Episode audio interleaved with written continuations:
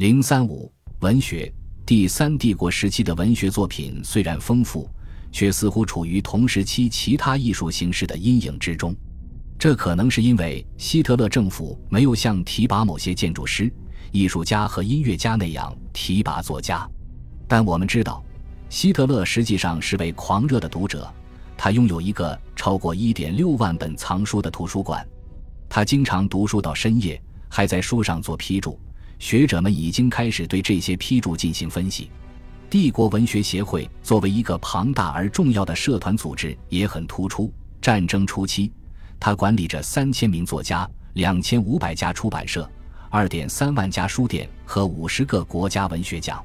在第三帝国期间，平均每年有两万本新书出版，这使德国成为欧洲最大的图书生产国。因为德国民众的识字率接近百分之百，文学被当作一种重要的宣传形式。希特勒的《我的奋斗》是第三帝国时期最畅销的书，虽然还是有很多人从未读过这本书，但它的销量已经达到六百多万册。希特勒政权还推广其他主旋律题材的作品，比如元首崇拜、种族等级信仰、人民与土地之间的精神联系、血与土。以及超民族主义。一九三三年五月十日，纳粹学生焚烧书籍，这是希特勒十二年执政期间最具标志性的事件之一。这次事件发生在柏林大学城和洪堡大学，纳粹学生们焚毁反德国精神的书籍。事件造成的影响力之大，可能连戈培尔都感到吃惊。其还引发了国外的负面宣传。德意志帝国的宣传部长再也没有下令焚书，但他批准将一些现代艺术作品从德国国家收藏中清除出去。一千零四幅画作和大约三千幅平面作品，一九三九年三月在柏林的主消防站被销毁，从而使其在公众视野中消失。帝国文学协会的官员们例行审查犹太作家、现代主义作家和左翼作家。尤其是具备上述多项特征的作家。一九三六年，戈培尔还下令禁止文学批评，尽管事实上，这些指导方针主要是为了恐吓可能会冒犯纳粹官员的评论家。尽管如此，这些规则规定，评论必须遵循一种模式。正如历史学家理查德·格伦伯格所指出的，带有引用的概要、有关风格的旁注、对纳粹主义认同程度的度量。表明赞同与否的结论。汉斯·乔斯特是官方领域作家的代表。一九三三年戏剧《施拉格特》的作者，该戏剧歌颂了一位纳粹烈士。这位烈士在一九二三年因反抗法国和比利时对鲁尔的占领而被法国人处决。剧中有一句名言：“一听到文化这个词，我就要拿起我的勃朗宁。”乔斯特的这番话意在恳求主人公去战斗，而不是学习。暗喻纳粹德国的文化与武力之间的联系。一九三三年首演的《施拉格特》被当作纳粹推崇的英雄剧院的典范之作。乔斯特被推崇为纳粹桂冠诗人。他在一九三五年至一九四五年期间担任德国文学协会主席。在这个职位上，他与戈培尔和许多其他纳粹高层领导人多有接触。他也是党卫军的一名上校。还是希姆莱的亲信之一，他称希姆莱为我的帝国元首，敬爱的海尼希姆莱。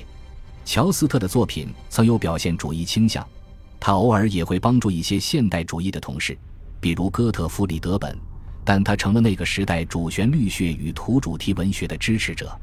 乔斯特投身行政工作后，作品逐渐减少，但他还会继续发表诗歌、散文和演讲。包括1938年的《德国是我家》和1940年的《帝国的呼唤：人民的回声》。1944年9月，乔斯特被列入受上帝保护的艺术家名单。然而，战争结束后，他接受了审判，并被判处三年半的有期徒刑。这一刑期在当时来说是比较长的了。随之而来的是十年写作禁令。他以笔名在德国连锁超市艾德卡出版的杂志。聪明的主妇上发表诗歌，但乔斯特被联邦共和国当局视为严重威胁，他实际上被边缘化了。哥特弗里德本是一名专门研究性病的医生，从各方面来说都不太可能成为伟大的诗人，尤其是表现主义派诗人。但他确实做到了。他在一战前推出诸如《陈诗所》等诗集，作品还出现在表现主义期刊《死亡召唤》上。哥特弗里德本对生活中的非理性力量、激情、情感以及驱使人类的本能表现出了强烈的兴趣。他对人性和生命的看法是阴暗的。他在第一次世界大战期间担任前线医生，战后回到柏林继续从事医务工作。并参加了先锋艺术家团体，他成了乔治·格罗斯的朋友。这位艺术家激发了本的灵感，促使他创作了《肉》系列作品，名噪一时，并在1932年进入著名的普鲁士艺术学院。但是，尽管他与魏玛柏林的先锋派人物交往密切，但他也表现出对国家社会主义的支持。1933年2月，他被任命为艺术学院诗歌部的临时负责人。帮助纳粹推进一体化的进程，迫使海因里希曼、凯特科尔维茨等现代主义派人物辞职，并提拔了支持纳粹的作家，如汉斯·乔斯特、汉斯·格林和欧文·吉多·科尔本海耶。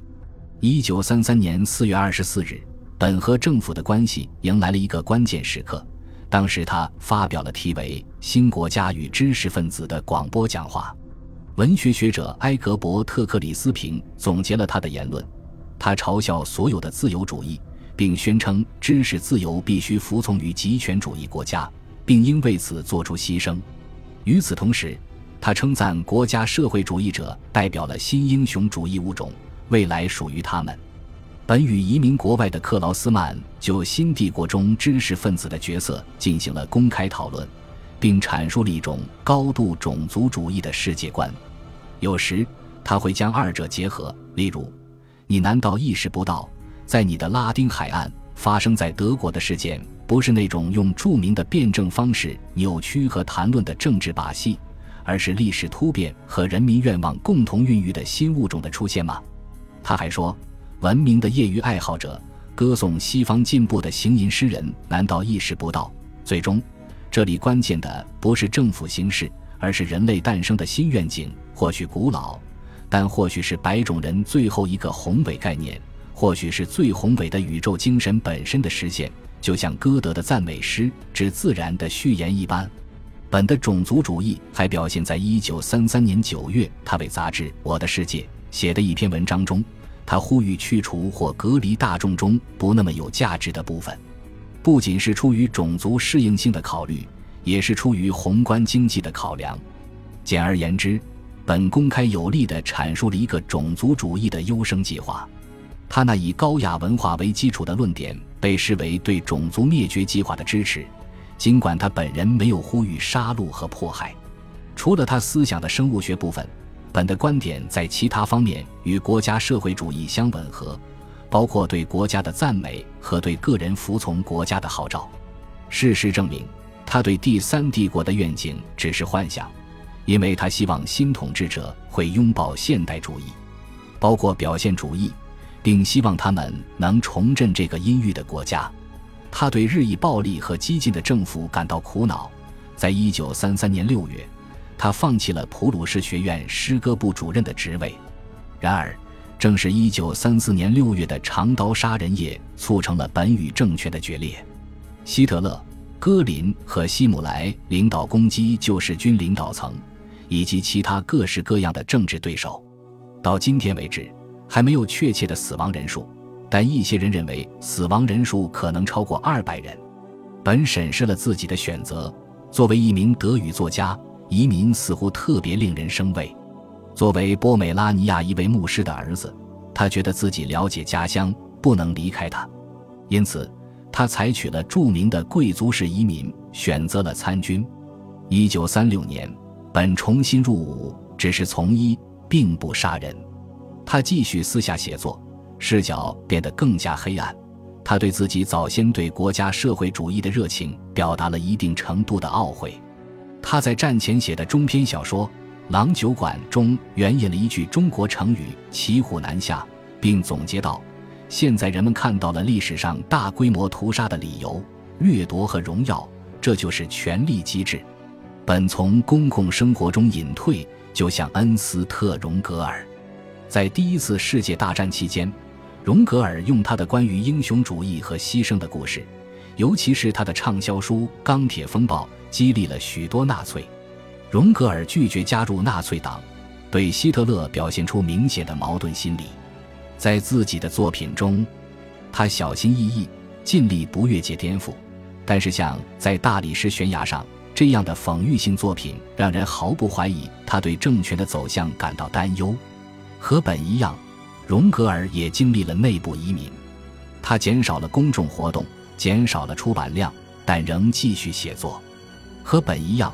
荣格尔最终也回到了军队，在德国占领巴黎期间，他驻扎在此，充分利用法国首都的文化生活，与毕加索和其他同时代人会面。两人都在战后时期重振了自己的事业。本在一九五二年获得了联邦共和国总统西奥多修斯授予的勋章，荣格尔赢得总理赫尔穆特·科尔最喜爱的作家这一荣誉，因为写作是最私密的艺术。甚至都不需要绘画材料，他为政权的反对者和受害者提供了记录经历和表达观点的最好机会。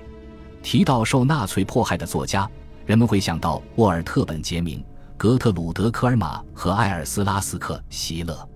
诗人保罗·塞兰曾在罗马尼亚犹太人区写作并翻译莎士比亚的十四行诗，在1944年至1945年被关在劳改营期间，写下了《死亡赋格曲》。这可能是关于大屠杀最著名的一首诗。保罗·塞兰出生在保罗·安切尔的一个讲德语的犹太家庭，这个家庭来自布科维纳北部。这位年轻有为的诗人试图通过回到他在切尔纳乌迪的家来抵御二战的风暴，但出乎意料的是，他竟被抓去当苦力，清理被不断摧毁的贫民区的废墟，而后又被关进劳改营。一九四四年二月。塞兰被苏联红军解放之后，便去精神病院做了看门人。他很快搬到了布加勒斯特，开始活跃于犹太文学圈。就在这个时候，他出版了德语和罗马尼亚语的《死亡赋歌曲》，每一节的开头都是清晨的黑牛奶，我们喝下它。这是一个重复的短语，让人想起工业过程。然后塞兰将这个过程与火葬场的烟雾结合起来。这首诗中令人难忘的一句话：“死神是个来自德国的大师”也成为经典。一九四七年，塞兰搬到维也纳，随后又搬到巴黎，之后大部分时间都住在那里。由于饱受孤独和疏离的折磨，他于一九七零年跳入塞纳河自尽。他是众多在大屠杀中幸存下来后又结束了自己生命的作者之一。这些作家包括让·阿莫里 （Jane Emery）。原名汉斯·查姆梅耶、普里莫莱维、塔德乌斯·鲍罗夫斯基和沙拉科夫曼。和保罗·塞兰一样杰出的作家包括瓦尔迪斯劳斯·皮尔曼、埃利维瑟尔、伊姆克特斯、露斯克鲁格。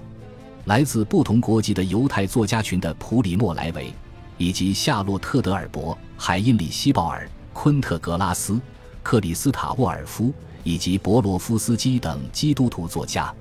这些作家的作品记录了他们在第三帝国和纳粹大屠杀的经历。由于纳粹征服了如此广阔的地域，这些作者记录下了广泛的欧洲经历，包括维克多·克莱姆佩勒、伊曼纽尔·林格布鲁姆和安妮·弗兰克等人的作品在内的一系列回忆录，也记录了那个时代。显然，在这些黑暗时期中的生活考验，催生了他们对人类状况的深刻见解。恭喜你又听完三集，欢迎点赞、留言、关注主播，主页有更多精彩内容。